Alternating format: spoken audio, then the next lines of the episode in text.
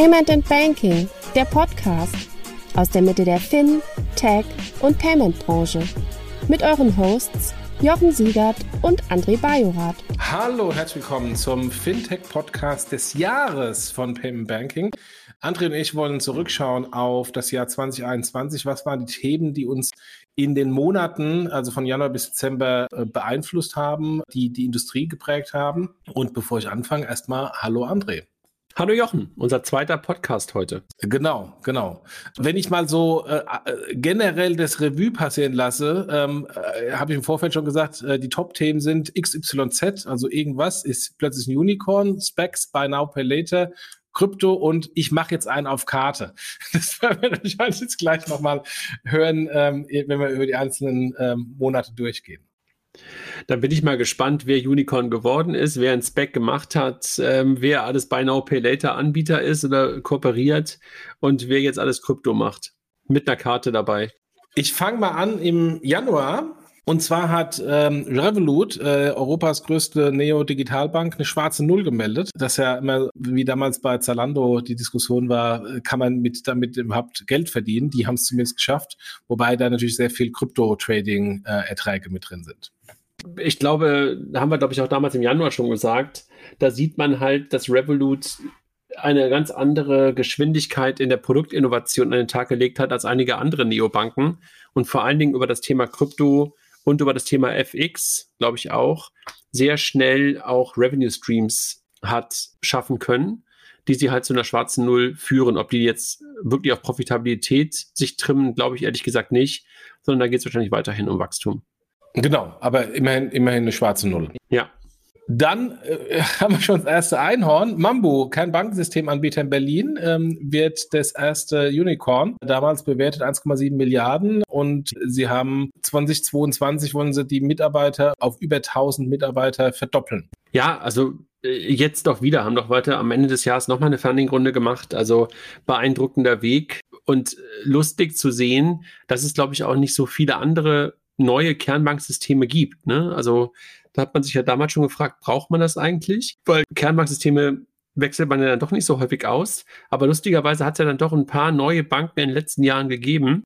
So, dann eine weitere News, die wir im Februar hatten, dass der VC Lakestar die Specs nach Deutschland bringt. Und mittlerweile haben sie, glaube ich, auch den ersten Spec gemacht. Ich glaube, Home to Go war das, glaube ich, den sie nach Deutschland gebracht haben dann. Der ist, glaube ich, nicht so richtig gut gelaufen bisher, leider. Ähm, ich glaube, bisher hat Lakestar noch keinen weiteren Spec in Deutschland äh, an die Börse gebracht, oder? Nee, aber ist auch äh, aus meiner Sicht bei dem ganzen Spec so ein bisschen der Hype raus. Ähm, also es gab auch vor kurzem eine interessante Liste bei Twitter, wo äh, eine, eine Vielzahl von Specs äh, von der Performance zusammengeführt wurde muss man sagen, ist jetzt nicht wirklich eine große Success Story.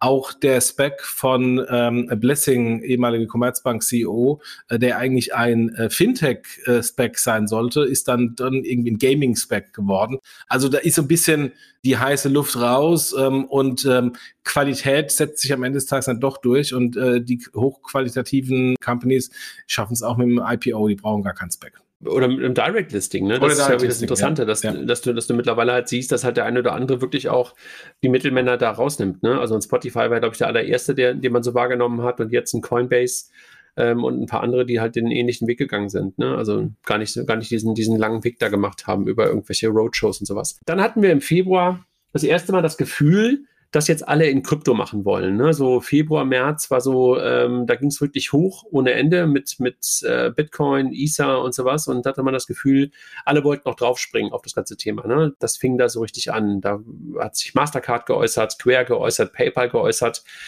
Und ich glaube, das war auch nichts, was dann nur so eine komische Luftnummer war, sondern im Laufe des Jahres hat man ja auch gemerkt, dass nahezu alle, die damals was angekündigt haben, auch losgelegt haben. Ne? Ja, FedEx de Giro hat es auch gemacht. Ähm, also letztendlich eine Demokratisierung des noch immer etwas komplexen Tradings ähm, von äh, Kryptowährungen, äh, dass halt dann die etablierten großen Anbieter das eben mit anbieten. Und ähm, da stellt sich natürlich am Ende des Tages die Frage, wenn wir nach nächstes Jahr oder übernächstes Jahr schauen, wer von dem ganzen Thema eigentlich übrig bleibt. Sind es die etablierten Player, die dann das als Feature mit anbieten, oder sind es die spezialisierten Krypto-Exchanges, äh, die dann gegebenenfalls auch normales klassisches Aktientrading mit anbieten. Ich glaube, du wirst beides haben und du wirst noch ein paar Player haben, die halt eher die Infrastruktur für beide Seiten zur Verfügung stellen. Dann hatten wir im Februar eine Meldung, ähm, über die kann man wahrscheinlich fast einen ganzen eigenen Podcast machen, über den Erfolg, Misserfolg, möglicherweise Stillstand der Girocard. Äh, aber die Meldung war jedenfalls damals im IT-Finanzmagazin, dass die Girocard möglicherweise doch nicht so erfolgreich ist wie kolportiert. Ähm, damals ging es um das Thema ELV und äh, auch ein Stück weit darum, dass man halt sieht, dass die eine oder andere Bank dann doch von der Girocard weggeht in Richtung Visa Debit und in Richtung äh, Maestro beziehungsweise ähm, Mastercard Debit und das möglicherweise der Marktanteil der Girocard dann doch nicht ganz so groß ist, sondern sie maximal davon profitiert hat, dass halt ELV in Teilen abgeschaltet worden ist. Wie hast du das gesehen oder wie siehst du es? Ja, ich bin ja da seit, seit Jahren einer der bösen Kritiker, ähm, weil ähm, ich glaube eben nicht, dass der Kunde an die Marke Girocard glaubt ähm, und mit der Marke Girocard einkauft, sondern der Kunde kauft mit seiner Bankkarte ein. Was da drauf steht, EC-Karte, Girocard, Mastercard Debit, Visa Debit, ist ihm völlig egal. Und das hat auch hier diese Unternehmensberatung dargestellt, weil es macht auch für den Endkunden kaum einen Unterschied, ob ich jetzt mit Girocard PIN-basiert bezahle oder mit äh, Girocard Lastschrift basiert. Äh, das wissen die Experten, aber der Endkunde hat da keine Konsumentenpräferenz. Und wenn man eben äh, sieht, dass die Wachstumszahlen von Girocard, die ja da sind, mehr oder weniger den ähm, Einbrüchen vom Lastschriftverfahren darstellt, da muss man sagen, dann ist kein Girocard kein Wachstum am Marktanteil, sondern nur eine Verschiebung der Art und Weise, wie der Handel die Girocard-Akzeptanz gesteuert hat. Und das ist für mich keine Konsumentenpräferenz und deswegen bin ich weiterhin der Meinung, dass das Girocard-Produkt, auch wenn da viele, die mit äh, dem Girocard-Produkt zu tun haben, sich mehr auf die Schulter klopfen, dass das Girocard-Produkt eben nicht wirklich ein Erfolgsprodukt ist, sondern ein Standard-Commodity, was der Kunde nutzt. Und wie gesagt, ob da Girocard draufsteht oder ein anderes Verfahren, ist ihm völlig egal. Ich glaube, da wird, wenn man das auch, das war ja im Februar, wenn du jetzt aber das Jahr darauf guckst, ne, da muss man, glaube ich, ganz ehrlich sagen, dass sich die Präferenz, wenn die früher mal jemand für die Girocard hatte, im Laufe des Jahres noch weiter zu, ist mir doch egal, welche Karte oder was da draufsteht, verschoben haben wird, weil die Akzeptanz einfach von einer Karte im Einzelhandel noch deutlich zugenommen hat. Also das hat einfach ähm, die Pandemie dann, also ich, ich war heute Morgen nochmal einkaufen ähm, in, in so einer Mall hier in Hamburg und mittlerweile siehst du an jedem, jedem Laden den Aufkleber, wir bevorzugen kontaktloses Bezahlen. Und da steht nichts mehr von irgendwie einer EC-Karte, was ja früher gerne mal noch da stand, also wirklich auch bewusst den Begriff EC-Karte. Ähm, da steht nirgendwo mehr, sondern es steht einfach überall Apple Pay, äh, Google Pay, ähm, Alipay, was auch immer ein Pay du benutzen willst. Das ist denen mittlerweile wirklich egal. Und das ist egal, ob das da der Bäcker ist ob das der P&C ist, ob das der Hilfiger ist oder was auch immer. Jeder Laden hat mittlerweile kontaktloses Bezahlen und die Karte ist wirklich egal. Also das ist macht es nicht leicht für die Girocard. Ne? Also ähm, da hat man, glaube ich, ein Stück weit den Trend komplett verpennt zum Thema E-Commerce. Da waren uns, glaube ich, auch einig. Und insofern Du hast gerade über den Erfolg, beziehungsweise ist es ein Erfolgsmodell gesprochen, nur auf Basis von ELV-Übernahme. Äh, ich gucke noch ein bisschen weiter in Richtung Funktionalitäten und da steht sie natürlich wirklich seit Jahren auf der Stelle. Ja, und äh, zum Thema Konsumentenpräferenz, wir haben ja dann ähm, später im Jahr äh, die Meldung der DKB, der Comdirect und der ING gehabt, ähm, die ja die Girocard ich möchte nicht sagen ausmustern, aber zumindest äh, bepreisen. 1822 glaube ich auch. Ähm, und äh, dafür Mastercard, Schrägstrich Visa, Debit kostenlos anbieten. Jetzt zeigt sich dann wirklich, wie die Kon Konsumentenpräferenz ist. Also bin ich wirklich gewillt, für die Girocard jetzt x Euro im Monat zu bezahlen oder im Jahr oder eben nicht. Ähm, und äh, das ist der Lackmustest, ähm, wo ich gespannt bin auf die Zahlen nächstes Jahr, ähm, wie bei den Direktbanken tatsächlich die Kunden Girocard ähm, toll finden oder weniger toll finden, ähm, weil das sollte dann auch bei denjenigen, die äh, äh, immer dieses, diesen Mythos Girocard ähm, ist so erfolgreich und die Kunden wollen nur Girocard immer vorantreiben. Da haben wir dann mal ein paar Zahlen, ähm, um zu schauen, ist es tatsächlich so oder nicht so. Also ich habe meine Frau ja im Laufe des letzten Jahres, ähm, ist sie ja irgendwann von einer Bank zu einer anderen gewechselt ähm, und musste da auf dem Weg dann halt auch ihre Girocard abgeben. Und am Anfang war sie noch ein bisschen ängstlich, und ich glaube, es gab mittlerweile in einem Jahr zwei Situationen, wo sie mich bat, meine, meine Fallback-Girocard, die ich immer noch habe, irgendwo mal rauszuholen. Ansonsten war das wirklich nirgendwo notwendig. Gut, Gut, wir haben natürlich auch etwas andere Situationen momentan, weil man eh nicht so viel äh, unterwegs ist und weniger bezahlt. Dann hatten wir eine Meldung im Februar, dass PayPal die Super-App haben will. Ich habe das Gefühl, dass die Super-App einfach nicht weggeht. Also sie, immer wieder wird sie diskutiert und immer wieder wird sie von einem, von irgendjemandem Neuen durchs, ähm, wie eine Sau durchs Dorf gejagt. Jetzt will PayPal die Super-App haben. Klarna will sie auch haben. Äh, die ganzen Asiaten haben sie schon. Ich bin gespannt. Wie siehst du PayPal in diesem Spiel? Ja, hatte ich ja auch im, im Laufe der Podcasts immer wieder gesagt, ich bin da sehr skeptisch. Ähm, also ob PayPal, Klarna und Co., ich sehe die Super-App nicht. Ähm, wir sind nicht in China ähm, mit einer anderen äh, Infrastruktur ähm, und ich kann mir nicht vorstellen, dass ähm, einer dieser großen Player das tatsächlich schafft, eine Super-App zu werden. Ich auch nicht. Vielleicht kommt sie irgendwann, irgendwann nochmal woanders her. Vielleicht kommt sie irgendwann aus der Mobilität oder sowas. Aber ich glaube halt auch nicht, oder aus der Identität, aber ich glaube halt auch nicht daran, an diese, an diese Schweizer Taschenmesser-App, die ja irgendwie ein Stück weit immer mit dem Begriff Super-App für mich auch synonym ist. Dann hatten wir den Krypto hatten wir gerade schon erwähnt, einen starken Wachstumskurs für Bitwala, ähm, haben wir im Laufe des Jahres gesehen, ne, die innerhalb eines Jahres von 60 auf 200.000 Kunden hochgeschnellt sind und äh, damals schon die Hälfte aus Deutschland. Und ich glaube, ich weiß gar nicht, ob sie nochmal gegen Ende des Jahres nochmal neue Zahlen ähm, präsentiert haben. Aber der Erfolgskurs von Bitwalla war ja auch echt immens, ne? die ja jetzt auch den ersten ähm, Fonds an der, an der Börse, an der deutschen Börse, also am, am Xetra gelauncht haben noch im Dezember. Nee, das ist Bit, Bitpanda. Bitwalla ist ja, ist ja äh, Nuri. Äh, äh, und äh, ich glaube, das ist genau das, das Wichtige, äh, zu unterscheiden äh, zwischen Bitpanda und Bitwalla. Auch wenn Bitwalla oder Nuri ähm, ähm, Erfolg hatte, auf der Krypto-Hype-Welle zu, zu segeln, wenn ich mir die eins zu eins vergleiche mit Bitpanda, ist Bitpanda den schon lange weggesegelt. Oder auch andere hier, Bison von der Börse Stuttgart, bieten auch mittlerweile bessere Features als, ähm, als Bitwalla, beziehungsweise nach dem Rebranding. Insofern, ich bin bei Bitwalla etwas skeptisch, ob wir sie in ein paar Jahren wirklich noch sehen werden. Ich würde äh, davon ausgehen, dass es eher ein Übernahmekandidat ist. Let's see. Sorry, dass ich gerade verwechselt habe mit der Bitpanda. Ja, das war dieses Bit-Dingsbums. genau, und beides auch noch Krypto. Aber ja, genau. äh, du, hast, du hast völlig recht. Ähm, ich glaube, die Einordnung ähm, stimmt. Ich war am Anfang wirklich relativ euphorisch, als Christiana ja, äh, Christina ja auch angefangen hat bei, bei Nuri-Bitwalla. Das Rebranding war gut, die neue App war gut. Seitdem hat man ein bisschen das Gefühl, dass sie stehen geblieben sind, dass sie haben diese Sparpläne versucht zu, ins Leben zu rufen aber auch mehr schlecht als recht gelöst, weil du halt einen Dauerauftrag einrichten musst. Also die Funktionalitäten sind, glaube ich, weiterhin nicht so richtig, richtig gut bei, ähm, bei Bitwada. Ähm, bin ich bei dir. Ähm, und Bitpanda ist, ähm, man hat so ein bisschen das Gefühl, der Vergleich Revolut N26 Ne, also ähm, das, ähm, der Vergleich ist, glaube ich, gar nicht so, gar nicht so unfair.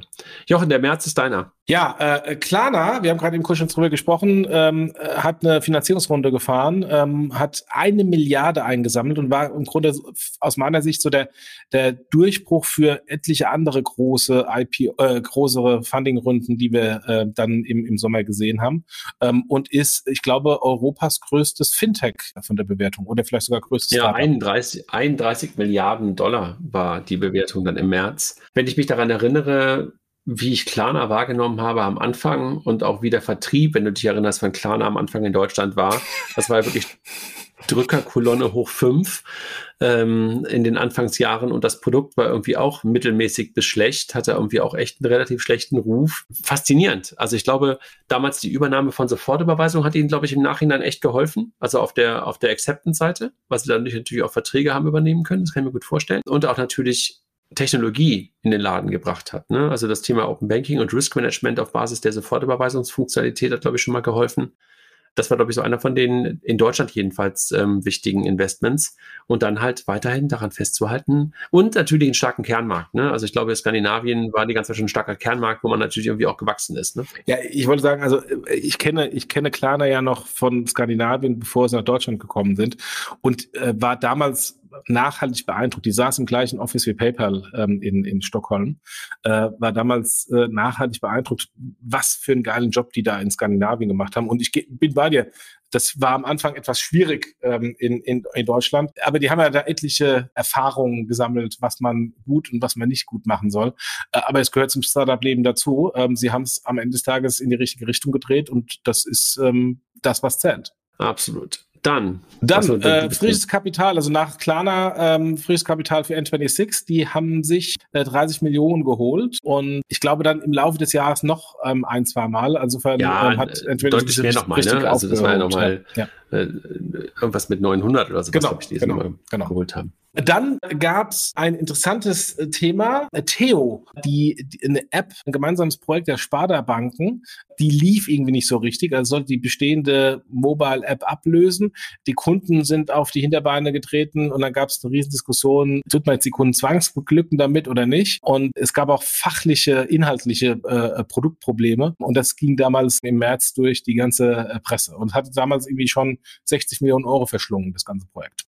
Also ich glaube ehrlich gesagt, den Weg, den die damals haben gehen wollen, den finde ich weiterhin ja auch echt mutig, ne? Zu sagen, wir gründen eine Firma aus, die halt komplett die neue App baut und sagt, okay, wir sind auch mutig und und machen halt auch so einen harten, so einen harten Rollout bei unseren Kunden. Man hätte vielleicht ein bisschen davon lernen können, wie die Kolleginnen und Kollegen von George das damals gemacht haben, also von der ersten Bank, die es eine Zeit lang parallel betrieben haben und dann den Kunden haben entscheiden lassen. Hier wollte man es, glaube ich, ein bisschen radikaler machen.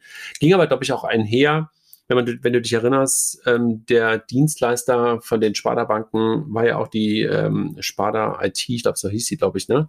Die ja dann im Laufe der Zeit, glaube ich, auch von ähm, so Sopra. Ja, Sopra Steria, ja. Sopra Steria übernommen worden sind. Und möglicherweise kamen also verschiedene Sachen zusammen, ne? dass plötzlich die App dann so ein Stück weit luftleer im Raum hing. Also eigentlich, glaube ich, echt ein, ein guter Plan. Ja, ist immer eine Frage der Execution äh, was man was, was man was man dann halt auch leisten kann und liefern kann. Und wenn du den Kunden halt, der aus der möglicherweise etwas naja, die alte App der, der Sparda IT sah halt auch ein bisschen noch aus wie Windows 98. Wenn du aus der Welt kommst und dann plötzlich dann so einen harten, harten äh, Schritt machst auf eine komplett neue App, ja, möglicherweise hängst du damit auch ein paar Kunden ab, ne?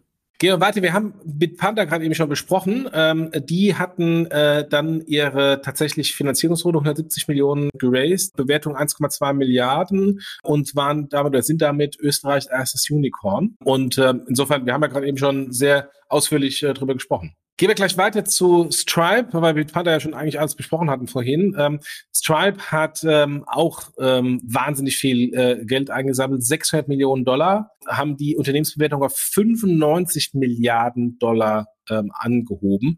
Wir sind ja, wir sind ja ähm, bekannte Stripe-Fanboys und der Stripe-Podcast äh, sollte auch die Tage kommen, ähm, wo wir nochmal im Detail oder wo ich nochmal im Detail mit Stripe gesprochen habe. Aber beeindruckend, 95 Milliarden Dollar, wenn man das vergleicht mit der Marktkapitalisierung der Deutschen Bank, der BNP Paribas oder anderen großen europäischen Banken, äh, sieht man, ähm, was für ein, was für ein wahnsinnige Wert da geschaffen wurde mit eigentlich einem Geschäft, was vorher in der Händen der Banken war. Naja, und letztendlich muss man ja ganz ehrlich sagen, du, du erinnerst dich, als Stripe damals gestartet ist, mit einem äh, JavaScript-Snippet, äh, um Kreditkartenzahlungen anzunehmen. Ne? Das war der Anfang und das ist, glaube ich, gerade mal maximal zehn Jahre her. Das ist so dermaßen beeindruckend, äh, was die Kollegen, Kolleginnen und Kollegen da, diese Brüder aufgebaut haben das ist wirklich echt ein Hammer. Also wenn du mich fragen würdest, was ich, äh, was ich für das beeindruckendste Fintech in den letzten zehn Jahren halte, würde ich auch immer noch sagen Stripe. Also da gibt es ein paar andere, die mittlerweile, die wahrscheinlich irgendwie gleiche Liga verspielen. Aber ich glaube, Stripe ist wahrscheinlich das, wo ich, äh, wo ich wirklich sagen würde, beeindruckend. Übrigens gar nicht für die Bankbashing, sondern ähm, gleiche kann man auch für, für, PayPal sagen, weil eigentlich ist es ein Geschäftsmodell, in dem PayPal war ähm, und äh, eigentlich hätte PayPal Stripe äh, machen müssen Brain, oder machen Brain sollen, hat es auch verpasst. Braintree. Ne? Ja, dann gekauft und dann auch nicht executed. Ja, also von daher hm, schwierig. Total. Insofern auch da ähm, äh, zeigt nochmal, was für einen sensationellen Job die beiden gemacht Ja, und, und, und Tech-getrieben, ne? also mit, mit, mit wie viel, mit wie wenig Menschen die auch auskommen. Ne? Also das ist auch so hocheffizient. Ähm, also echt Wahnsinn. Also ähm, ich würde sagen, so Stripe und, und ähm, Shopify sind so Dinge, wo ich sagen würde, beeindruckend. Also die letzten fünf Jahre einfach, glaube ich, mit, die, mit am meisten für mich am, am Wert aufgebaut, lass mir das so sagen, nachhaltigen Wert aufgebaut. Absolut.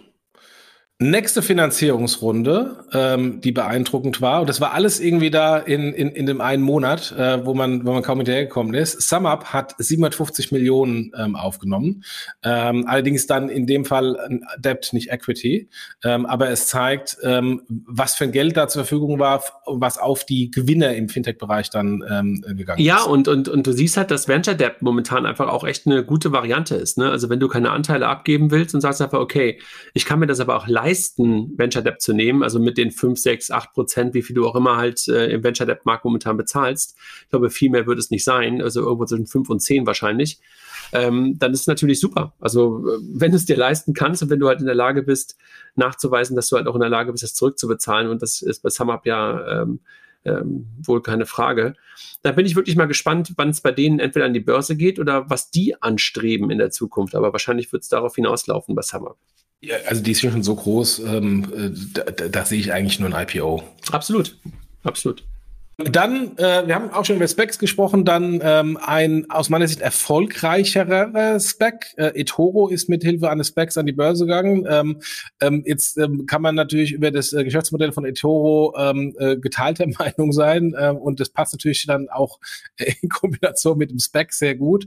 Ähm, aber das ist zumindest von, äh, eine, glaube ich, eine der Specs, die ein bisschen erfolgreicher war im Vergleich zu vielen anderen. Ich glaube, eToro ist ein super erfolgreiches Modell, ähm, aber ich habe ja schon ein paar Mal gesagt, dass ich generell das das Modell von eToro eher vergleichen würde mit einem Wettanbieter. Das ist für mich eher sowas wie BWin oder wie, ähm, wie die Typicos dieser Welt. Ähm, da packe ich die eher rein und äh, trotz alledem haben sie halt ein äh, sehr, sehr erfolgreiches Modell aufgebaut. Ähm, ob man es jetzt ähm, moralisch gut findet oder nicht, ist eine andere Frage. Was war April los? Lidl Pay ist da. Das ist ja so ein, so ein Thema, was du, glaube ich, super spannend findest, ne? das Händler-Payment. Und äh, Lidl Pay ähm, ist jetzt nochmal gestartet. Ich glaube, es ist der zweite Versuch, dass Lidl ähm, versucht, ein eigenes Payment im Retail einzuführen. Ja, das steht aus meiner Sicht, äh, kann man dann auch jetzt ähm, Müller später mit Blue Code ähm, und Rewe, ähm, die ja auf das Thema viel stärker geht, steht eigentlich für Embedded Banking ähm, oder Embedded Finance, Financial Services. Das ist eigentlich ein Rewards-Programm oder kann ich nebenher mitbezahlen? Also mehr oder weniger eine Kopie ähm, von Payback Pay. Die hatten allerdings ähm, danach mit dem Launch größere Probleme im Risikomanagement. Den sind ähm, äh, im Onboarding ähm, die Bankverbindung oder falsche Bankverbindung um die Ohren geflogen. Ähm, ähm, ich bin regelmäßiger Nutzer von Lidl Plus und Lidl Pay. Ich bin immer noch nicht, obwohl ich da größere Warenkörper, wenn ich bei Lidl bin, einkaufe, äh, jenseits von 100 Euro, bin immer noch nicht gut für 100 Euro und mehr bei Lidl Pay. Insofern ähm, gut gedacht von der Execution könnte man noch ein bisschen besser. Möglicherweise müsste man ein bisschen mehr Open Banking einführen. exakt, exakt. Jochen, der April war durch. Ähm, was war denn im Mai los? Ja, der war insofern sehr dünn im Vergleich zum, zum März und der Mai ähm, hat dann angepasst oder angeknüpft an die, an die Funding-Runden vom März, nämlich 900 Millionen Funding für Trade Republic, ähm, die dann ähm, auch zum Unicorn wurden, wenn es nicht vorher schon waren, aber eine Bewertung von 5,3 Milliarden äh, Dollar hatten. Und Sequoia ist eingestiegen als eine der großen bekannten Silicon Valley äh, VCs. Sehr beeindruckend. Total. Total, kann man ja anders sagen. Dann mit Panda gab es nochmal Geld, nochmal 170 Millionen. Also erst im März, jetzt schon wieder. naja, wenn du halt auf der Welle, auf der Welle schwimmst und möglicherweise die Chance hast, nochmal neues, äh, neues Geld dazuzunehmen, äh, auf, einer, auf einer guten Bewertung und auf die Art und Weise dann in der Lage bist, das Team möglicherweise noch größer aufzubauen und äh, die Expansion voranzutreiben, macht das, glaube ich, ähm, wahrscheinlich richtig viel Sinn. Und spannend war da noch eine weitere Meldung, dass Goldman Sachs in äh, Krypto eingestiegen ist. Und das war für mich so ein bisschen der Start von vielen großen Banken, die jetzt dann doch dieses Thema so umarmen. Ähm, und Goldman waren so die ersten, die, die da öffentlich für bekannt sind. Genau, also die haben ja das Thema Bitcoin Futures erstmal gesetzt. Ne? Also relativ einfaches, ähm, leichtgewichtiges ähm, Thema, ähm, das so zu machen. Also nicht direkt Kryptos zu handeln, sondern wirklich auf die Futures zu gehen. Ähm, aber das war im Mai so der Einstieg ähm, und im Laufe des Jahres, ähm, da haben wir ja gerade auch in der Dezember-Ausgabe noch mit den Sparkassen drüber gesprochen, ähm, siehst du halt, dass es immer mehr und mehr Banken halt auch auf das Thema draufspringen. Und du musst es, glaube ich, weiterdenken, ne? nicht nur auf das Thema Krypto, sondern auf das Thema tokenisierte ähm, Assets. Und Custody. Ähm, genau, was ja damit einhergeht. Ne? Wenn du tokenisierte ja. Assets hast, ja. brauchst du halt irgendjemand, der der ja. Custodian dafür ist. Ja. Ähm, dann äh, gab es ähm, das lange angekündigte äh, Fusion oder neues Markendach äh, PayDirect, GiroPay, Quid, ähm, das alles jetzt auf, das, auf den Markennamen GiroPay migriert wurde. Also PayDirect ähm, mehr oder weniger verschwindet aus dem Markt. Man sieht es heute noch im Logo ein bisschen klein, aber GiroPay wird das neue Zahlverfahren ähm, ähm, der deutschen Banken und Sparkassen. Ich, das liegt natürlich auch daran, dass ich eine Historie mit GiroPay habe, aber ich halte diesen Namen einfach wirklich für den Abstand, mit Abstand am besten geeignetsten Namen für alles, was mit deinem Girokonto und Payment zu tun hat. Und das ist besser als die Girocard, es ist besser als PayDirect, es ist besser als Quid. Also Quid sagt ja eigentlich gar nichts aus, ehrlich gesagt. Für mich jedenfalls nicht, außer dass man vielleicht Quid ist, aber das ist nicht international ähm, nutzbar aus meiner Perspektive.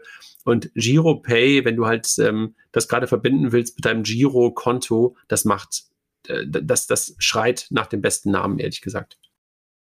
Das Lustige ist, äh, wenn du unseren Podcast 1 anhörst, äh, wo wir über, äh, über ähm, äh, PayDirect, da wo wir den Namen noch nicht wussten, äh, gesprochen haben, wo wir auch gerätselt haben, warum macht ihr das nicht als GiroPay und ihr habt doch mit GiroPay alles schon da. Ähm, das ist ähm, jetzt Jahre später, wo man sagt, okay, endlich. Total. Springen wir in den Juni und äh, ich fand, es war eine relativ überraschende Fusion, die da stattgefunden hat ähm, zwischen Deposit Solution und Raisin. Und im Nachhinein fühlt sich das, glaube ich, auch eher wie eine Übernahme als eine Fusion an. Ne? Also man hat das Gefühl, dass Raisin jedenfalls der deutlich größere Partner in dem ganzen Spiel war. Also man sieht es, glaube ich, an dem Team, wie das jetzt zusammen, also dem Führungsteam, wie es jetzt zusammengesetzt ist und äh, der Name und jetzt heißt es Raisin DS also da ist Deposit Solution, glaube ich, mit dem zwei Buchstaben hinter dem eigentlichen Markennamen Raisin noch vorhanden. Ähm, aber ja, da gibt es die erste Konsolidisierung auch in diesem Segment. Ja, und macht total Sinn, weil die Banken sind in der Regel die gleichen, der Aufwand, die Banken äh, zu gewinnen, waren die gleichen, die Kunden sind äh, sehr stark deckungsgleich, warum dann äh, sehr, sich Marketing-Schlachten liefern. Also von, von daher ergab das Sinn und Deposit ja vorher schon äh, Savedo äh, übernommen oder geschluckt. Ähm, und jetzt haben wir einen großen Player, ähm, der ja dann nicht nur die äh, Festgelder macht, sondern eben halt dann auch weitere Anlageklassen. Dann haben wir ähm, zwei Meldungen. Einmal Tencent macht Scalable zum Unicorn und dann ähm, Investment in, in meinen alten äh, Arbeitgeber Figo, äh, wo auch nochmal 22 Millionen reingeflossen sind. Also Tencent ähm, hat Scalable, wie gesagt, zum Unicorn gemacht und in Open Banking fließt auch weiter Geld rein. Gut, dann, wie ich finde, eine Meldung, die wahrscheinlich für immer irgendwo in den Geschichtsbüchern drin stehen wird. Ähm, Deutschland war ja das erste Land in Europa, was eine Krypto-Verwahrlizenz anbietet, für die man sich natürlich bewerben musste. Ähm, und der erste Player, der diese Krypto-Verwahrlizenz bekommen hat, war Coinbase im Juni. Ja, äh, und äh, also das war überraschend, dass ausgerechnet Coinbase ist. Ähm, ich hätte eigentlich eher an einen deutschen Player äh, gedacht. Ähm, aber ähm, das zeigt, Coinbase spielt das Spiel global und es spielt das Spiel auch sehr stark auf aufs Thema Compliance. Ähm, und ähm, wenn man den äh, Podcast hört äh, mit den ähm, zwei ersten ähm, äh, Coinbase-Mitarbeitern von Bitcoin, Fiat, Rock'n'Roll, merkt man auch, was für Leute das sind ähm, und wie die oder wie Coinbase das ganze Thema Compliance spielt. Und ist aus meiner Sicht ähm, maßgeblich für viele andere, die äh, den gleichen Weg noch einschlagen werden. Total. Dann hatten wir gerade schon drüber gesprochen, ähm, dass Visa ja eigentlich Plate übernehmen wollte und dann aber im Juni die Übernahme von Tink gemacht hat, war, glaube ich, äh, das Geld war irgendwo noch da, musste man ausgeben und dann äh, war halt der nächstgrößere Partner, den man oder der nächstgrößere Player, den man hat übernehmen können, Tink aus Schweden äh, für 1,8 Milliarden. Ja, und ähm, in, ähm, in Europa ist auch noch nicht anders als in den USA äh, der Markt so verteilt. Äh, da ist ja noch sehr viel Wettbewerb, deswegen gab es da auch keine Probleme mit der Aufsicht. Hat man jeweils nichts gehört im Nachhinein. Ich glaube, jetzt ist es auch wirklich komplett durch. Ne? Dann hat Klarna nochmal 640 Millionen Dollar eingesammelt. Also Klarna hat wirklich äh, Fundingrunden ohne Ende gemacht in diesem Jahr und Softbank mit ihrem Vision Fund äh, hat, die, hat die Runde angeführt. Ja, Klarna Beeindruckend. Genau. Dann hatten wir, wir im Juni äh, ein weiteres Direct Listing an der Börse Wise, vorher TransferWise. Ähm, einfach auch eins von den urklassischen Fintechs, ne? Also das Thema äh, Remittance Payment, beziehungsweise nicht Remittance Payment, sondern FX Payments, wenn du so willst. Ne? Also äh, B2B Payments und nicht nur B2B, eigentlich alle Payments ähm, über, über Währungen hinweg ähm, angeboten. Ich glaube, aus Litauen ursprünglich, ne? aber jetzt schon länger ein englisch, englisches Unternehmen, ich glaube, da genau, kommen sie ursprünglich ja. her. Ja. Die Skype-Gründer ja. haben es, glaube ich, gegründet. Ne? keine Ahnung wer, aber für mich sind es immer äh, ein englisches Company gewesen mit irgendwie auch äh, teilweise fragwürdigen Marketingaktionen mit nackten Leuten vor ähm, Londoner Banken. Aber äh, beeindruckend, 9 Milliarden ähm, ähm, Marktkapitalisierung geschaffen. Ähm, letzte Finanzierungsrunde war bei 5 Milliarden äh, vom IPO Insofern auch, ich habe ja auch ein paar Mal im Podcast schon gesagt, bin ein großer Freund von, von dem Produkt, äh, was ich angefangen Ich muss das jetzt auch ein paar, oder ich konnte es jetzt ein paar Mal nutzen, weil ich Geld nach England überwiesen habe und da war TransferWise dann irgendwie auch immer der beste Weg, den ich habe wählen können. War das auch integriert war in meiner App. Ich reibe mich immer nur an dem neuen Namen, ähm, weil Weiß sagt nichts an aus. TransferWise ist relativ äh, selbst ähm, erklärend, ähm, fand ich auch. erklärend. Von daher frage ich mich, warum sich da von dem Transfer ähm, Weiß ich auch nicht. Äh, entschieden haben. Das weiß ja. ich auch nicht. Möglicherweise hat es ein besseres äh, Kürzel an der Börse. Keine Ahnung. So, Molly, das ist etwas, was ich, wo ich immer noch mir manchmal, manchmal Fragezeichen ähm, hatte, wie so eine Firma so lange unter dem Radar war und dann plötzlich sozusagen wie so ein Phönix aus der Asche gekommen ist. Ne? Die gibt es ja wirklich auch schon lange. Äh, Im Grunde genommen ein Zahlungsdienstleister aus Amsterdam oder jedenfalls aus Holland äh, muss man auch nochmal näher betrachten, warum aus Holland so viele erfolgreiche Payment-Firmen kommen, ähm, haben 800 Millionen nochmal eingesammelt ähm, und finde ich wirklich beeindruckend, weil die ja sich auch komplett auf das Thema Small Medium Business fokussieren ähm, und denen eigentlich nur E-Commerce-Payments anbieten. Ne? Ja, aber sie sind auch so im Grunde ähnlichem Modell wie Stripe. Ähm, ähm, das ist sehr stark ähm, ähm, Self-Onboarding und sehr stark tech-orientiert ist. Und von daher ähm, haben die, haben die da plötzlich einen, einen wahnsinnigen ähm, Run hin, hingelegt.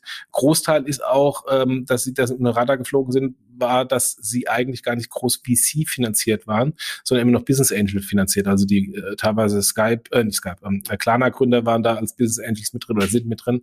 Ähm, und, äh, und deswegen wenn das nicht auf der VC-Map, Roadmap ist, kriegt man das auch nicht so viel mit. Ja. Bewertung mittlerweile bei 6,5 Milliarden. Dann gehen wir in den Juli, der Sommer.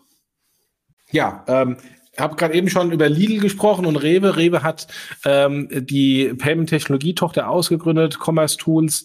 Ähm, äh, wir haben ja auch lange hier im Podcast mit ähm, äh, Jens gesprochen, dem Geschäftsführer, auch im Kontext mit, mit Otto, die was, was Gleiches gemacht haben. Ähm, also von daher ging das dann live. Man hat ja lange äh, die Gerüchte gehört, aber dann hat Rewe tatsächlich jetzt ähm, den, den Schritt gewagt. Ja, äh, interessant. Ne? Also ich glaube, Netzbetrieb hatten einige der Händler schon lange, lange Zeit. Ne? Also die Bahn und ein paar, ähm, Rewe glaube ich auch die ganze Zeit schon. Ähm, und jetzt gehen sie halt in das ganze Thema Payment nochmal für das Thema Multichannel rein. Ne? Und äh, ich bin echt gespannt. Also bei Rewe hat man ja das Gefühl, die haben ja auch schon vor langer, langer Zeit Commerce Tools, glaube ich, gekauft, dann irgendwann auch komplett. Dann hatten sie Fulfillment Tools, das kannte ich ehrlich gesagt gar nicht. Äh, und jetzt so als dritte Säule, würde ich sagen, ähm, treiben sie halt damit weiter, weiter die Digitalisierung auch ähm, der kompletten Rewe Group voran. Ne? Und Payment, wissen wir ja selber, ist einfach einer der wesentlichen Infrastrukturbestandteile. Äh, Insofern ähm, bin ich mal gespannt, was die Kolleginnen und Kollegen da in Köln, ich glaube in Köln sitzen, sie vorantreiben. Dann nochmal Klarna. Ach nee, du bist dran, Entschuldigung. Nee, ich bin dran. Ich wollte nur sagen, dann wussten wir dann auch relativ schnell, was Klarna mit dem Geld macht. sind auf Einkaufstour gegangen. Sie haben Hero und Stokart übernommen. Stokart vor allem äh, bekannt hier in, in Deutschland als ähm, ähm, eines der größten ähm, globalen ähm, Bonuspunkte, ähm, äh, Multi- Bonuspunkte-Programm-App. Genau, und Hero, also insofern, und Hero so ein, so ein, ähm, so ein Shopping, Social, äh, Social Shopping Plattform, ne? Also da, da der Versuch, ähm, auch die Multibanking-App zu werden, auch wenn jetzt hier Klarna da besser execute als beispielsweise PayPal, wo das immer noch mehr PR und Marketing ist, auch da bin ich dann eher skeptisch, dass äh, Klarna eine Super-App wird. allerdings eine Kombination aus Rewards, ähm, äh, Payment und Shopping, ähm, das macht durchaus sehr, sehr viel Sinn. Also quasi nicht eine Super-App wird, sondern eher so eine generelle Shopping. Aber sag mal, kann ich denn mittlerweile in meiner Klarna-App jetzt ähm, auch schon meine Reward-Programme beziehungsweise meine, ja, also die, die, die Store-Card-Funktionalitäten hinterlegen? Äh, keine Ahnung, ich habe die Klarna-App nicht. Ich nutze Klarna nicht. Alles klar. Gut, dann muss ich das mal ausprobieren, ob ich da mittlerweile ähm, meine, meine Kundenkarten hinterlegen kann, weil das wäre ja eigentlich sinnvoll, dass man das dann irgendwie nach der ähm, Übernahme. Ähm, ne? Sollte man erwarten, genau. Dann hat genau. Revolut genau. nochmal 800 Millionen ähm, im Funding eingenommen, äh, bei einer Bewertung von 33 Milliarden und gehen in das Thema ähm, Travel sozusagen rein, weil sie halt ähm, dir jetzt anbieten, dass du sehr, sehr einfach aus der App heraus Hotels und andere Unterkünfte äh, buchen kannst. Ja, also 10% Cashback und ähm, ja, also ist, glaube ich, einfach ein Weg auch der, der, ähm, der des weiteren Revenue Streams, ne? ein RevShare-Modell zu haben. Dann wollte Robin Hood an die Börse, ähm, also sind auch mittlerweile an die Börse gegangen, 35 Milliarden Bewertungen, also ist quasi das große Vorbild für Trade Republic. Ähm, und da bin ich mal gespannt, ähm, ähm, wann, wann und äh, zu welcher Bewertung Trade Republic den gleichen Schritt gehen wird. Solaris Bank ähm, ist zum Unicorn geworden, ähm, haben äh, auch äh, wieder Geld gesammelt, 190 Millionen ähm, zu einer Marktkapitalisierung auf 1,4 Milliarden. Ähm, und dann gab es noch Diskussionen, ob die Solaris Bank äh, IPO über ein Spec oder nicht äh, machen wollte. Ähm, das ähm, ist dann wohl im, Jahres, äh, im Laufe des Jahres ein bisschen klarer geworden. Also wenn, gehen sie normal IPO machen, kein Spec. Genau, und gleichzeitig haben sie dann noch äh, den britischen äh, Mitbewerber Contis übernommen, ne, die vor allen Dingen das Thema Kartenherausgabe gemacht hat. Ne? Und so haben sie halt jetzt auch nochmal eine weitere Möglichkeit, die Wertschöpfung zu verlängern ne? ähm, und das Thema ähm, Karten selber herausgeben zu können. Und ich glaube, die hatten auch ein Stück weit noch einen anderen Footprint, ähm, als das die Solaris Bank selber hatte. Ne? Also die ähm, der geografische Reach ist damit auch ähm, größer geworden. Und haben damit auch Monzo aufgefordert, nach Deutschland zu kommen, die das dann auch später gemacht haben. Jetzt sind wir im August. Square, ähm, lange Zeit auch in, in Europa sowieso nichts von gehört, außer dass sie sich ja mal in Italien an so einem äh, Payment-Player ähm, beteiligt haben. Ähm, haben aber jetzt einen großen Schritt gemacht, äh, indem sie den australischen Zahlungsdienstleister Afterpay übernommen haben. Das heißt also, auch Square geht in das Thema Buy Now, Pay Later rein. Ja, ähm, vor allem für 9, 29 Milliarden, äh, sehr beeindruckend. Ähm, und ähm, die, das war nur ein Aufschlag von vielen Buy Now, Pay Later Meldungen, die dann im August kamen oder im, im Sommer kamen. Ja. Dann haben wir das Thema Penta. Penta nochmal, äh, wir erinnern uns, äh, Markus Pettelwieser hat sein Team mit da reingenommen. Also da gibt es ja ein komplett neues Führungs Führungsteam. Äh, und jetzt die erste Funding-Runde mit dem neuen, mit dem neuen Team, würde ich sagen. Ne? Äh, 15 Millionen äh, aufgenommen äh, von Bestandsinvestoren. Ähm, jetzt ungefähr bei 100 Millionen bewertet, neue Funktionalitäten reingebracht. Was sagst du? Ja, also ich, äh, ja, ich bin prinzipiell ein Freund von Penta und vom, vom Modell. Ähm, ich frage mich, warum sie nicht so skalieren. Es gab ja auch sehr viele Managementwechsel ähm, im, im, im Laufe des, des äh, Teams ähm, oder im Laufe der, der Geschichte schon. Und äh, was aus meiner Sicht erstmal kein gutes Signal ist. Und Jetzt wurde ähm, die Tage ähm, auch Meldungen von äh, der Deutschen Bank First ähm, rausgegeben ähm, mit ihren ähm, Anzahl von, von Kunden. Ähm, und da sieht man, dass Penta und First gar nicht so weit auseinander sind, ähm, wo man eigentlich sagen müsste, das darf eigentlich nicht sein. Da müsste Penta eigentlich x-mal größer sein als äh, so eine Lösung von einem Incumbent. Deswegen, ja, ich bin bei diesem ganzen Modell noch nicht so 100% sicher, ob das tatsächlich so eine große Success Story werden kann. Also ich habe das Gefühl, dass sie halt natürlich einen Schwenk gemacht haben. Ne? Also sie haben halt, glaube ich, ähm, als Markus gekommen ist, das Konto Führungsmodell umgestellt, also auch von den kostenlosen Konten weggegangen. Also insofern glaube ich, dass das Thema Wachstum um jeden Preis nicht im Vordergrund stand, ähm, sondern die, auch die Monetarisierung der Kunden im Vordergrund steht. Ähm, und ich bin selber halt Kunde auch dort und muss halt sagen, das fühlt sich nicht schlecht an. Also ähm, ich äh, weiß nicht, ob es das Unicorn wird, aber ein sehr erfolgreiches äh, Business kann ich mir schon vorstellen, dass es auf jeden Fall wird. Dann können die Briten jetzt Bitcoin via PayPal kaufen. Also das heißt, PayPal hat es ja angekündigt, haben wir vorhin gesagt, im Februar, März, dass sie halt in das Thema Bitcoin reingehen wollen und im Juli oder August, wo sind wir jetzt? Im August, ne? Im August ähm, haben sie es dann auch in, in Europa ähm, umgesetzt und die Briten können Bitcoin via PayPal kaufen. Ja, das, das übliche PayPal-Playbook. Äh, es war ja erst in den USA live, dann äh, geht PayPal in der Regel immer erstmal nach Großbritannien ähm, und dann kommt äh, in Deutschland und dann Frankreich, Italien, Spanien. Insofern ganz normal. Genau. Dann hat Amazon eine Kooperation mit Affirm gestartet für Buy Now, Pay Later in den USA. Da gab es lange Diskussionen auch bei den Doppelgängern von Philipp und Philipp, mit denen wir übrigens noch einen Podcast machen wollten im Januar. Sollten, sollten, sollten wir mal einen Termin vereinbaren, dass wir mal ein Vierer, eine Viererrunde machen. Ähm, und wo auch die Frage gestellt wurde, why? Warum macht Amazon das nicht selber? Ist das möglicherweise nur äh, der Versuch, möglicherweise Kunden von der Firma abzu, ähm, abzuluxen? Wie schätzt du das ein? Ja, also erstmal, das ist ja auch, in den USA nichts Neues, weil ähm, Amazon hatte das ganz früher, äh, bis 2008, ähm, mit äh, äh, Bill Me. Das war, ist ein äh, amerikanisches Buy Now Pay Later Startup, was dann von PayPal übernommen wurde. Und am Tag der äh, Akquisition durch den Erzfeind eBay PayPal hat Amazon dann Bill Me abgeschaltet. Seitdem kein Buy Now Pay Later mehr äh, live gehabt. Und ja, ist es natürlich die Frage, warum macht Amazon äh, nicht selbst? Aber ähm, äh, wenn man da die ähm, Analyse von äh, dem äh, Philipp im Doppelgänger-Podcast ähm, sich anhört, scheint das eher so ein relativ einseitiger Deal pro Amazon zu sein. Also kein Risiko, ähm, äh, schöne Absatzfinanzierung ähm, und, ähm, und unter Ausnutzung ähm, von Marketinggeldern von Firm.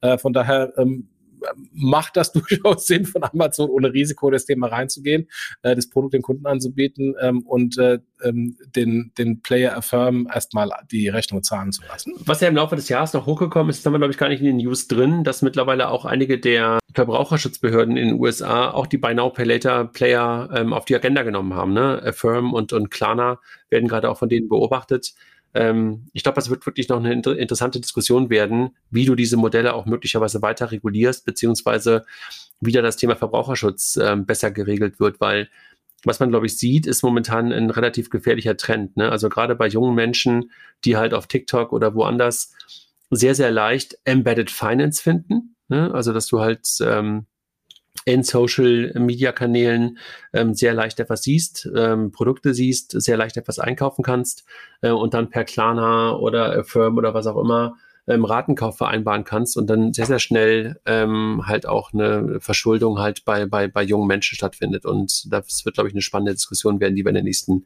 Monaten bestimmt noch sehen werden. Dann machen wir weiter im September und ich übergebe das, äh, das Heft des Handelns wieder an dich. September war der Buy Now Pay Later Monat.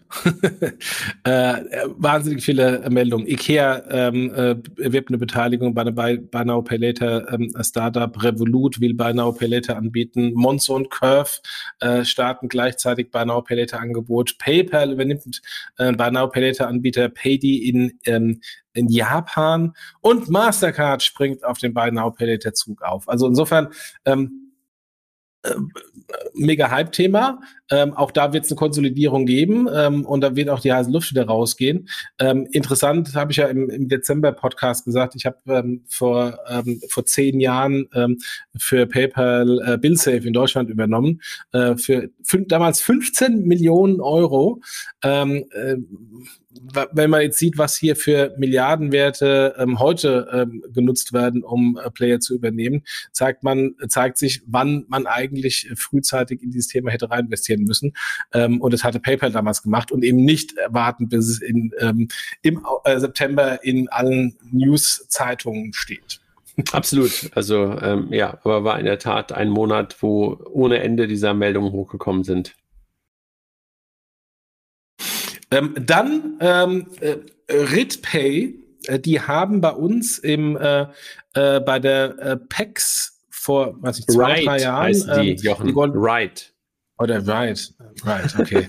ähm, äh, denn denn äh, äh, dass die goldene äh, Transaktion gewonnen als innovatives Zahlverfahren. Da ist neben Mastercard jetzt auch ähm, Aral eingestiegen und ähm, äh, ich schreibe da gerade einen, einen, Artikel, der dann im, äh, im Januar oder Februar kommen wird, ähm, weil ich halte da im Moment ähm, äh, sehr viel heiße Luft bei dem Thema drin und vor allem ähm, äh, das hat sehr, sehr viele äh, ähm, äh, Parallelen zu den verschiedenen Mobile Payment Anbietern. Aber ehrlich gesagt, das Bezahlen an der Tankstelle direkt an der Zapfsäule zu machen, äh, mit dieser App. Ich finde das super. Also ich mag das wirklich. Du, du, weißt ja, dass ich sonst diese ganzen Mobile Payment Sachen gar nicht so unbedingt genutzt habe und auch diese ganzen Lidl Pay, Aldi Pay und sowas Sachen gar nicht ausprobiert habe. Aber das Ding finde ich wirklich gut, weil ich meistens jetzt auch gerade in der Pandemie keinen Bock habe, in Tankstellen reinzulaufen. Und insofern, ich nutze das. Also ja, der Use Case äh, ist sehr gut, das stimmt. Das Problem ist, äh, und das sieht man hier bei, bei äh, Ride, ähm, dass äh, auf der einen Seite Aral äh, bei Ride eingestiegen ist, auf der anderen Seite ähm, bei Payback das auch mit unterstützt. Ähm, und ähm, wo man sich dann wieder fragt, warum muss ich da irgendwie fünf Apps installieren? Ähm, und, ähm, und da schon mal ein kleiner Disclaimer, äh, Sneak Peek meines Artikels, ähm, die Dinge können nicht funktionieren vom Business her, äh, weil da ist halt immer ein neuer Anbieter noch dazwischen, der hinten dran eine Kreditkartentransaktion hat und vorne den, äh, die Tankstelle bezahlen muss. Ähm, das wird sich meines Erachtens konsolidieren. Die ganzen Player werden keine Existenzberechtigung mehr haben, weil da wird dann, äh, das wird mit Apple äh, CarPlay, mit Apple Pay und Google äh, CarPlay oder wie auch immer das Ding bei Google heißt, ähm, angeboten werden, weil da ist eine direkte Kreditkartentransaktion ohne noch einen weiteren Anbieter dazwischen, der nicht leben muss. Ähm, von daher wird es eine Konsolidierung geben und es wird vermutlich wieder Apple und Google machen ähm, und die ganzen Player werden aus meiner Sicht verschwinden. Das, das schon mal als ähm, Summary meines Artikels, ähm, der dann demnächst bei Genau, den kommt. kommentieren wir dann sozusagen dann direkt darunter und nicht jetzt. Genau. Dann, äh, Haug und Aufhäuser kauft ein äh, Kryptoverwahrer. Ähm, das spielt quasi in das Playbook rein, äh, dass die etablierten Anbieter jetzt äh, stärker in das Kryptogeschäft reingehen, wo wir vorhin schon gesprochen haben über Goldman Sachs. Absolut. Also Haugen Aufhäuser hat ja auch eine eigene Firma gegründet, die Haugen Aufhäuser Digital Custody AG. Ähm, der Simon Seiter ist da hingegangen, der auch bei uns gerade auf der Cryptix gesprochen hat. Da sind ein paar Leute jetzt mittlerweile da. Ähm, Hauge Aufhäuser klingt ja immer so nach dieser deutschen Privatbank. Man muss natürlich im Hinterkopf haben, dass es mittlerweile eine hundertprozentige Tochter von Fusun ist, chinesischer ähm, Mischkonzern. Äh, ich glaube, der Tom Taylor gehört, glaube ich, auch zu denen und ein paar andere Dinge. Ähm, aber interessant, ne? Also, dass sie auf das Thema Digital Assets ähm, in der weiteren, in der, in, der, in der weiteren Denke halt komplett setzen ähm, und in der Tat jemanden übernommen haben mit Capilendo, der mal irgendwann mit ähm, Crowdfunding eigentlich ähm, gestartet ist, ne? Ja, ja. Pivot gemacht. Stimmt. Waren, glaube ich, ja. äh, diejenigen, die bei Hertha BSC das Crowdfunding ähm, unterstützt haben. Ah, okay. Oktober, du bist wieder dran. N26 habe ich vorhin schon mal angedeutet. Ich weiß nicht, ob es untergegangen ist in unseren Connectivity-Problemen heute. Ähm, haben nochmal eine 900 Millionen Runde geraced und liegen jetzt bei 9 Milliarden Dollar Marktkapitalisierung. Beeindruckend, aber trotzdem die Schere zwischen N26 und Revolut geht immer weiter auseinander. Absolut. Ähm, trotzdem interessant, äh, was ja damit einherging, dass sie ja ähm, eine Anordnung der BaFin noch bekommen haben, äh, weil sie ein paar Issues ähm, in der Geldwäschebekämpfung ähm, sozusagen hatten äh, und jetzt momentan nur noch 50.000 Neukunden pro Monat gewinnen dürfen wo man erstmal sagt, oh, eine Beschränkung, gleichwohl 50.000 ist schon wieder eine ganze Menge, wenn man das sonst so auf andere Banken wahrscheinlich mappt. Ähm, aber in so Funding Stories wahrscheinlich trotzdem halt äh, immer ein Klumpen am Fuß, wenn ich erzählen muss, äh, dass ich momentan 200 Millionen ähm, Euro äh, frisches Kapital bekommen möchte und dann wahrscheinlich die Frage kommt, was willst du damit machen? Ja, wachsen. Ah, darfst du gerade wachsen? Nicht so richtig. Ja. Also glaube ich eine lustige Diskussion, die man möglicherweise da führt.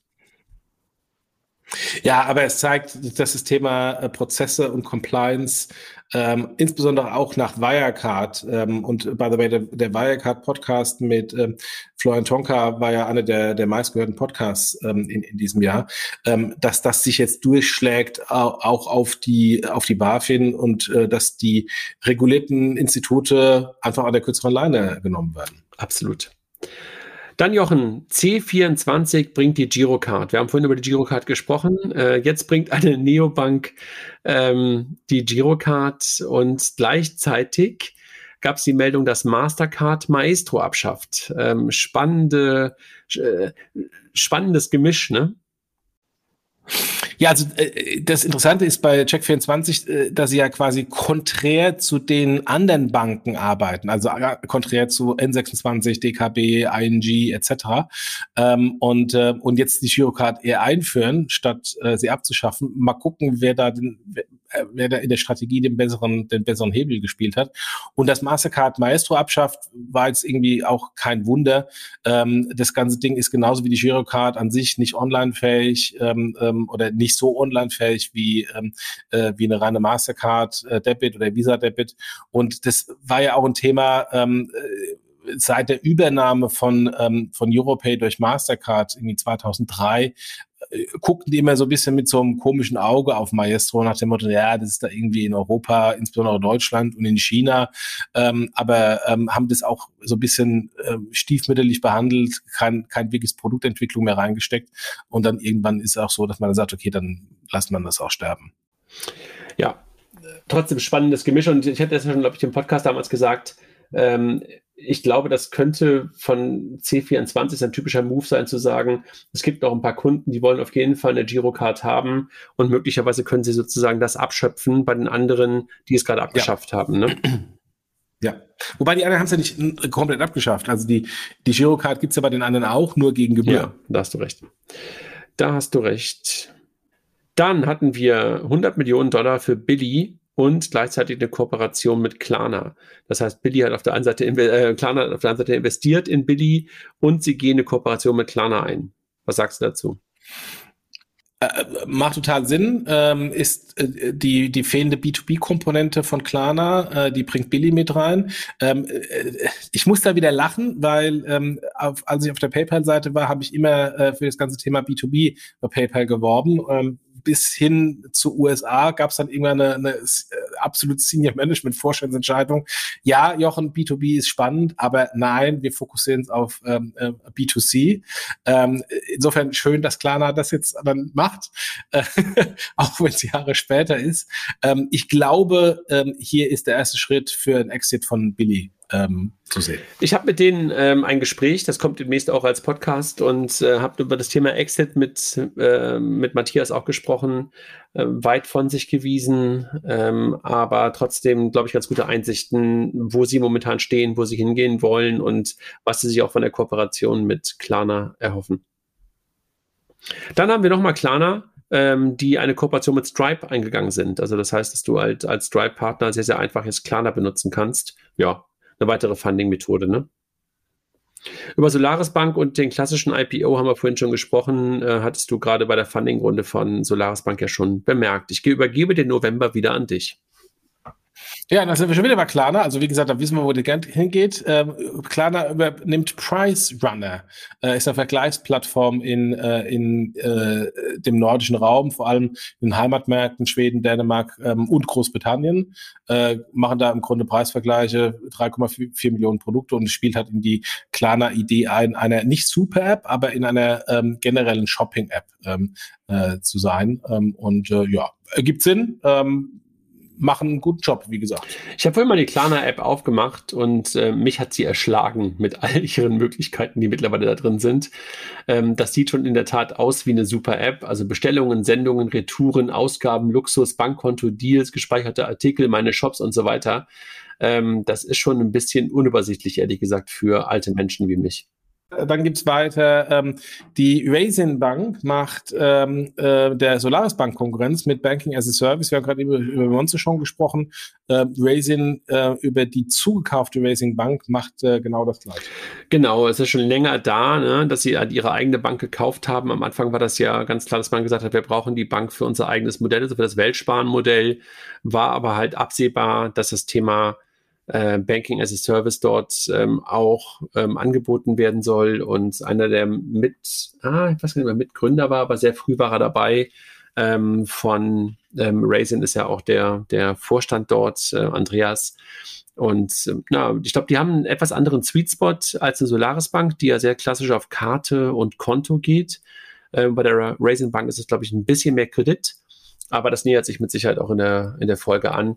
Ehrlich gesagt ist aber auch mindestens mal Platz für zwei Player davon in Deutschland, äh, nachdem ja ein paar auch vom Markt verschwunden sind. Absolut, absolut. Und äh, wenn man, wenn man ähm, mit äh, Kunden der Solaris Bank spricht und die Vorläufe, scheint auch da ein bisschen mehr Wettbewerb und ein bisschen mehr Angebot äh, gar nicht so schlecht zu sein für den, für den generellen Markt. Insofern alles. Total.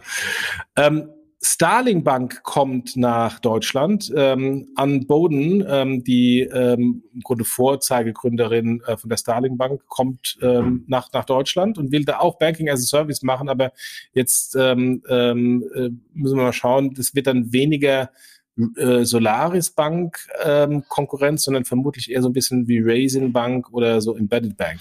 Du kannst ja ihr Buch lesen. Das ist ja momentan in der ähm, Bestsellerliste bei Amazon. Banking on it, How I Disrupted an Industry. Äh, dann kannst du uns mal ein bisschen erzählen, äh, wie ihr Mindset auf das ganze Thema ist. ähm, dann haben wir über das Thema Outbank, äh, PSD2 und Outbank schon ganz kurz gesprochen. Outbank ähm, ist ähm, normal wieder in neuen Eigentümerschaft gewechselt zu einem, zu einem Anbieter, der nennt sich FP Finanzpartner AG. Die kennt man irgendwie nicht. Ähm, und ähm, man muss ja sehen, äh, war ja war ein gründergeführtes Startup. Dann ähm, ging es an äh, Thelen, äh, äh, Frank Thelen, ähm, der ähm, auch nicht wirklich erfolgreich war. Ähm, dann ging es an ähm, ähm, Vergleichsportal Verivox und jetzt äh, weiter an die FP Finanzpartner AG. Zeigt das ganze Thema scheint offensichtlich nicht zu skalieren, analog wie Numbers, äh, die ja auch ähm, nicht so wirklich erfolgreich sind. Ja, echt ein bisschen schade, ne? weil sie echt ein Vorreiter waren in dem ganzen, in dem ganzen Game, aber irgendwie haben sie den Weg dann nicht gefunden auf die Monetarisierung. Ähm, ich glaube, da war zwischendurch ja auch die Modelle mit Abo und ähm, mit, mit, mit dann irgendwann mit, mit ähm, Abo-Alarm mit da drin. Ähm, ja, so richtig den Weg haben sie nicht gefunden, obwohl die App, glaube ich, für viele Leute fast sowas wie ein ähm, ja, ein Synonym für, für Mobile Banking ist. Ne? Also viele Leute haben, glaube ich, die, die App immer noch auf ihrem, auf, auf, auf ihrem Telefon, aber die Monetarisierung klappt nicht so richtig. Ja.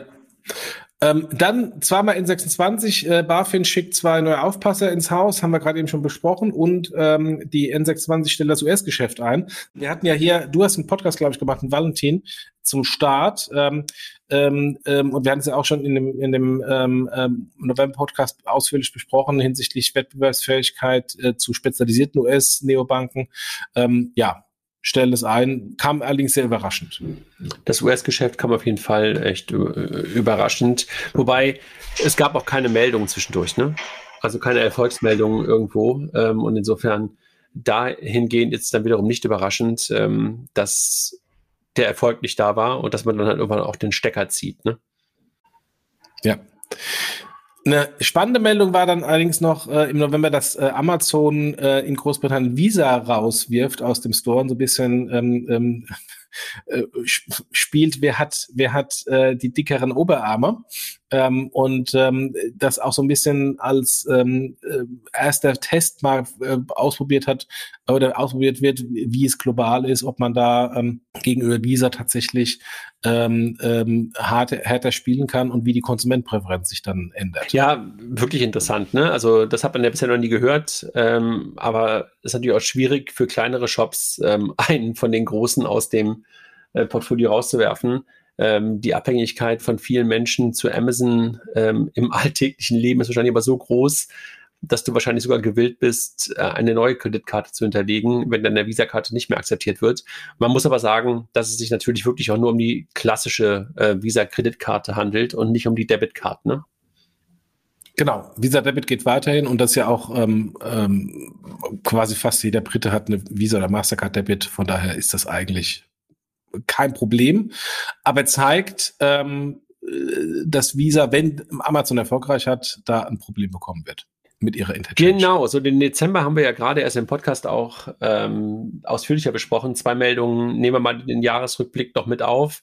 Haben wir auch gerade schon angedeutet, die Sparkassen arbeiten an einer Bitcoin-Wallet ähm, interessant, weil das ganze Jahr ja auch ein Stück weit von Krypto geprägt war. Äh, und im Dezember haben dann auch die Sparkassen announced, dass sie dort was machen wollen für den Endkunden. Ne? Und dann hatten wir noch die Meldung der Sutor Bank, langjähriger ja, sag mal, Begleiter, Freund auch von Payment und Banking. Da haben wir damals unseren ersten Fintech des Jahres vergeben, wenn du dich erinnerst, in den Räumlichkeiten der Sutor Bank.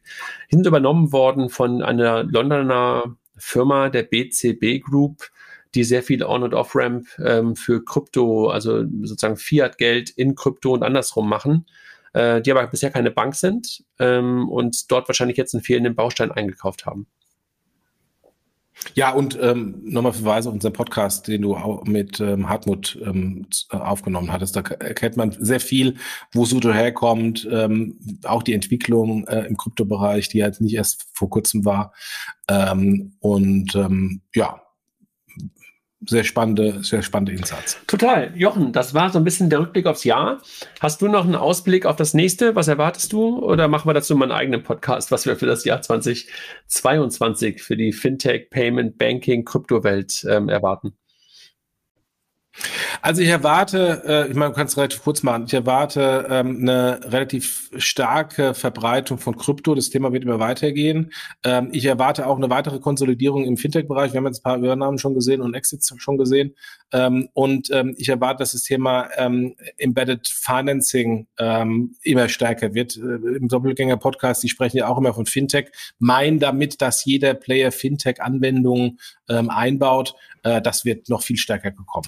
Das glaube ich auch. Also dieses Thema Embedded, also das Finance sozusagen in die Modelle hineinwandert, wirst du überall sehen. Es hat, glaube ich, mittlerweile jeder E-Commerce-Player ähm, hat das als einen, ja, wie soll ich das sagen, als einen Geschäftszweig ja schon fast in seinem Businessmodell drin. Ne? Und deshalb werden halt auch solche Player wie Solaris Bank und auch Open Banking Anbieter wahrscheinlich davon profitieren können.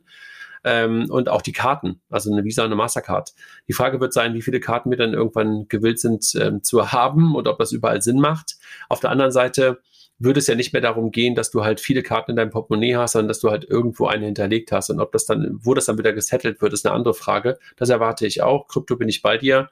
Ähm, ich bin wirklich gespannt, was im Bereich ähm, Tokenisierung passiert. Wir haben vorhin ein Stück weit, ich glaube, war das im Dezember oder war das im Jahresrückblick, ähm, über auch Immobilien und, und, und, und Teile von Immobilien gesprochen. Äh, das Thema Kunst und NFT ähm, bin ich wirklich äh, interessant, was da passiert. Da gab es ja, äh, haben wir, glaube ich, jetzt gar nicht so richtig besprochen. Sorare ähm, kam ja irgendwie auf dieses Jahr, also diese Fußballkarten. Ähm, da erwarte ich was und äh, ob da möglicherweise auch neue Finanzierungsmodelle kommen. Ähm, aber so ein ganz neues, großes Thema, bin ich mal gespannt, ähm, ob was auf uns zukommt.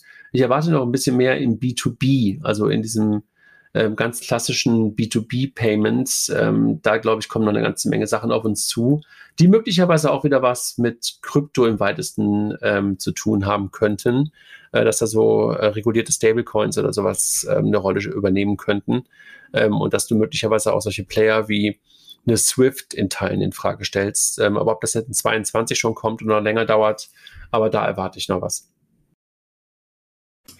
Ja, und ich glaube, wir werden auch sehr viele große IPOs äh, bekommen. Also die ganzen Funding-Runden, die wir jetzt gerade besprochen haben, ähm, die, da wird einige äh, die, genau an die Börse gehen, genau. Gut, Jochen, dann schließen wir das Jahr ab. Macht's gut ähm, und ähm, schickt uns auch gerne mal Feedback. Äh, wir haben ja immer noch die Gruppe in Signal, äh, die jetzt ein bisschen wieder aufgewacht ist. Also äh, gerne Feedback, Themenanregungen ähm, an uns, ähm, die nehmen wir auch gerne wahr. Genau. Dann. Alles klar. Mach's gut. Danke, Danke. dir. Danke. Ciao, ciao. Tschüss.